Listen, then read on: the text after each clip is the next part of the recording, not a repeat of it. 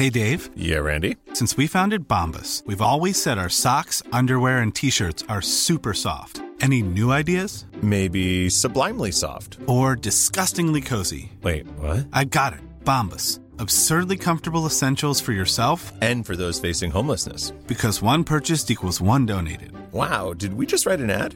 Yes. Bombas. Big comfort for everyone. Go to bombas.com slash ACAST and use code ACAST for 20% off your first purchase. Te lo cuento, te lo cuento. Tu dosis diaria de noticias. Hola, soy Pau Mendieta y aquí te va tu dosis diaria de noticias. ¿Te lo cuenta? Te lo cuento. Manos a la obra. Aunque muchos creen que no es cierto, el gobierno dijo que ya resolvió todos los amparos que se oponían a la termoeléctrica de Morelos, así que van a retomar su construcción. Acuérdate que en febrero el gobierno federal armó una consulta ciudadana para ver si la gente quería seguir con la construcción de la central termoeléctrica en Morelos.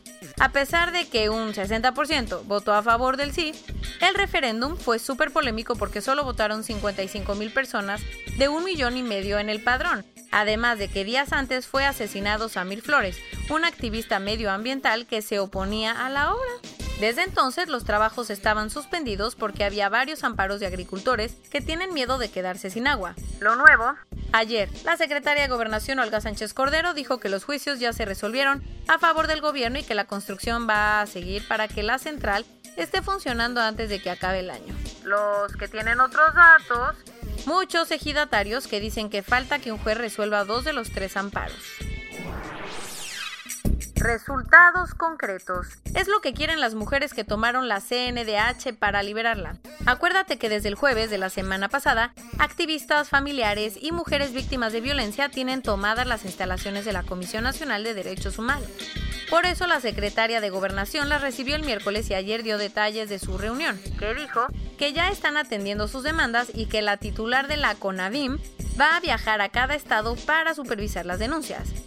Además, según ella, no hay razones para que las instalaciones sigan ocupadas, pero las activistas le dejaron clarísimo que no se van a ir hasta tener resultados concretos.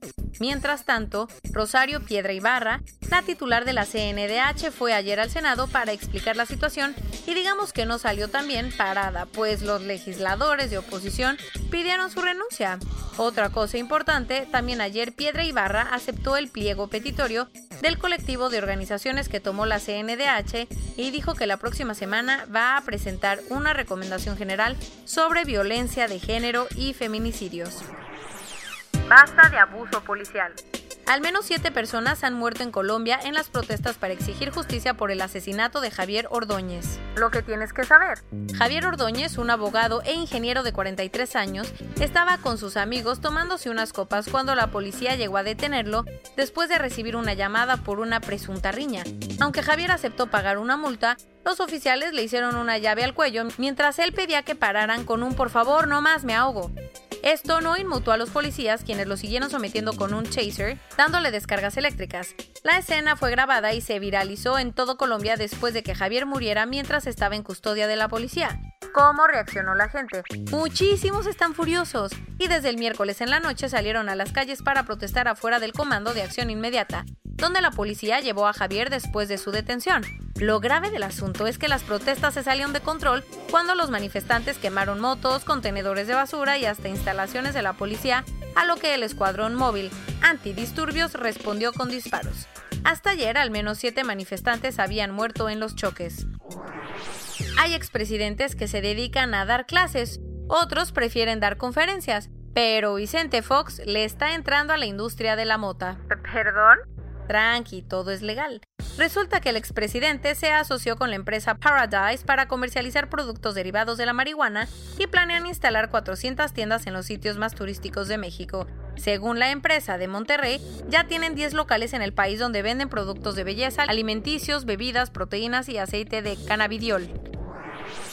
Desde que fue robado el Archivo General de la Nación, nadie sabía dónde estaba un manuscrito de 1521 que hablaba de Hernán Cortés y menciona que Pedro de Alvarado era el alcalde ordinario del Cabildo de Tenochtitlán. Lo nuevo, académicos del Instituto de Investigaciones Filológicas de la UNAM descubrieron que la Swan Auction Galleries de Nueva York estaba preparando su subasta para el 24 de septiembre. Por eso el Instituto Nacional de Antropología e Historia y el Archivo General de la Nación ya presentaron denuncias ante la Fiscalía General de la República para recuperar el documento. Ayer, Diana Rigg, una de las grandes estrellas británicas, murió a los 82 años. Por si no te suena, la actriz saltó al estrellato con The Avengers en la década de los 60, interpretando a Emma Peel. Además, fue la condesa Teresa di Vincenzo, la única mujer que se casó con James Bond en la peli de 1969. Eres muy millennial para haber visto esas producciones, entonces la has de recordar por su papel como Olena Tyrell en Game of Thrones. El agente de Diana confirmó que murió pacíficamente en su casa víctima del cáncer. Las alarmas se volvieron a encender en Líbano porque ayer en la mañana hubo un incendio en el puerto de Beirut, muy cerca de donde sucedió la explosión del mes pasado, que dejó 190 muertos y cerca de 6.500 heridos. ¿Cómo estuvo el nuevo susto? El incendio ocurrió en una bodega de petróleo y llantas que ya habían sido destrozadas por la explosión. Por suerte, los equipos de emergencia se movieron de volada para apagar el fuego, y las autoridades siguen investigando qué lo pudo haber causado. Por primera vez en la historia, el puesto más alto de un banco de Wall Street será ocupado por una mujer. ¿Quién es la afortunada? Jane Fraser, la directora de la división de consumo global de Citigroup, que se quedará con el lugar de su jefe, Michelle Corbat, cuando él se retire en febrero. La junta del banco decidió darle el trabajito de CEO a Jane, quien lleva 37 años en el grupo y también estaba sonando para dirigir Wells Fargo. Aplausos. Corona Global en el mundo. A nivel global ya hay más de 27.994.000 casos y hasta ayer en la noche al menos 906.000 personas habían muerto. Y en México, 652.364 personas se han enfermado de COVID-19 y desafortunadamente 69.649 han muerto.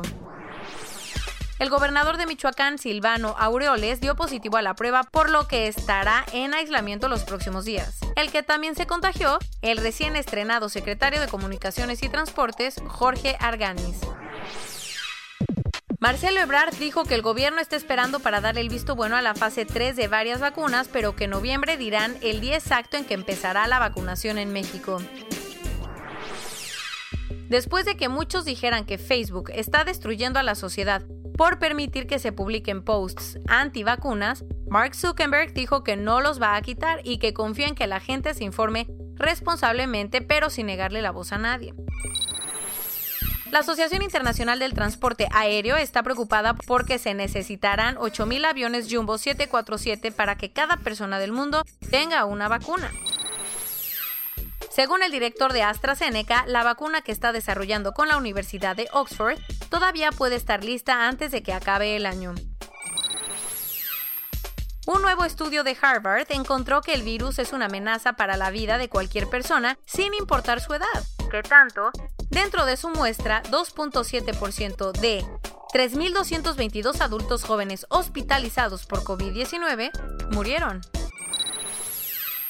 Porque la pandemia no es excusa para no ponerte fit, la empresa Pelotón, que vende bicicletas fijas y caminadoras, reportó que sus ganancias aumentaron este trimestre en un 172% en comparación con el año pasado.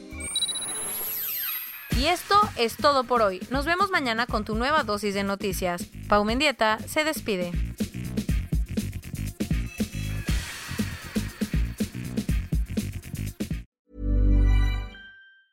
Hey, folks, I'm Mark Marin from the WTF Podcast, and this episode is brought to you by Kleenex Ultra Soft Tissues, your ally to help tackle your allergy symptoms this season. I love the change of seasons, but nobody loves pollen and all those other things floating in the air that make you sneeze during this nice weather. Kleenex Ultra Soft Tissues are hypoallergenic and allergist approved, so fight back against watery eyes and runny noses without worrying about irritating your skin. For this allergy season, grab Kleenex and face allergies head on.